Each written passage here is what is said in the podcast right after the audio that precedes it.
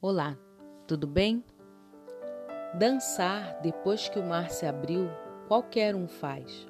O desafio é aprender a dançar no deserto. Você já parou para pensar como é fácil celebrar a Deus após uma grande vitória? Ah, o sim de Deus é tudo o que queremos ouvir. E quando ele chega, nossa alma se enche de júbilo e levantamos a voz para declarar suas maravilhas. Entretanto, poucos de nós conseguimos celebrar e dançar de júbilo quando ainda estamos no deserto.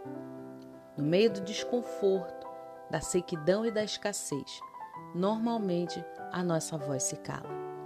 Êxodo, no capítulo 15, verso 21, narra a celebração de Miriam após a travessia do Mar Vermelho e Miriam cantava acompanhada pelas mulheres.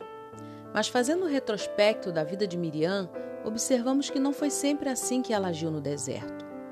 Um outro texto também nos confirma essa tendência que temos de cessar o louvor em tempos difíceis. O Salmo 137, versos 1 e 2. Sentados junto aos rios da Babilônia, chorávamos lembrando de Jerusalém pendurávamos os nossos instrumentos musicais, as harpas e as liras, nos galhos dos salgueiros. Os levitas, cativos e exilados, se recusaram a louvar, mesmo diante do pedido do povo inimigo.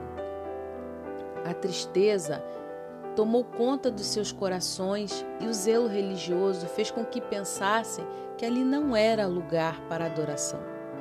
Entenda, o diabo é o mais interessado em calar a sua voz.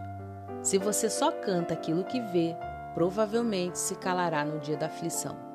Precisamos aprender a cantar quem Deus é, pois isso nunca muda, independente do cenário. Ele continua sendo bom, fiel, o seu amor é leal, as suas misericórdias infinitas. O louvor é uma arma espiritual.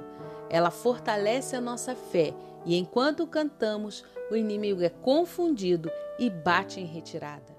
Que tal começar hoje? Aumenta o som e cante mais alto.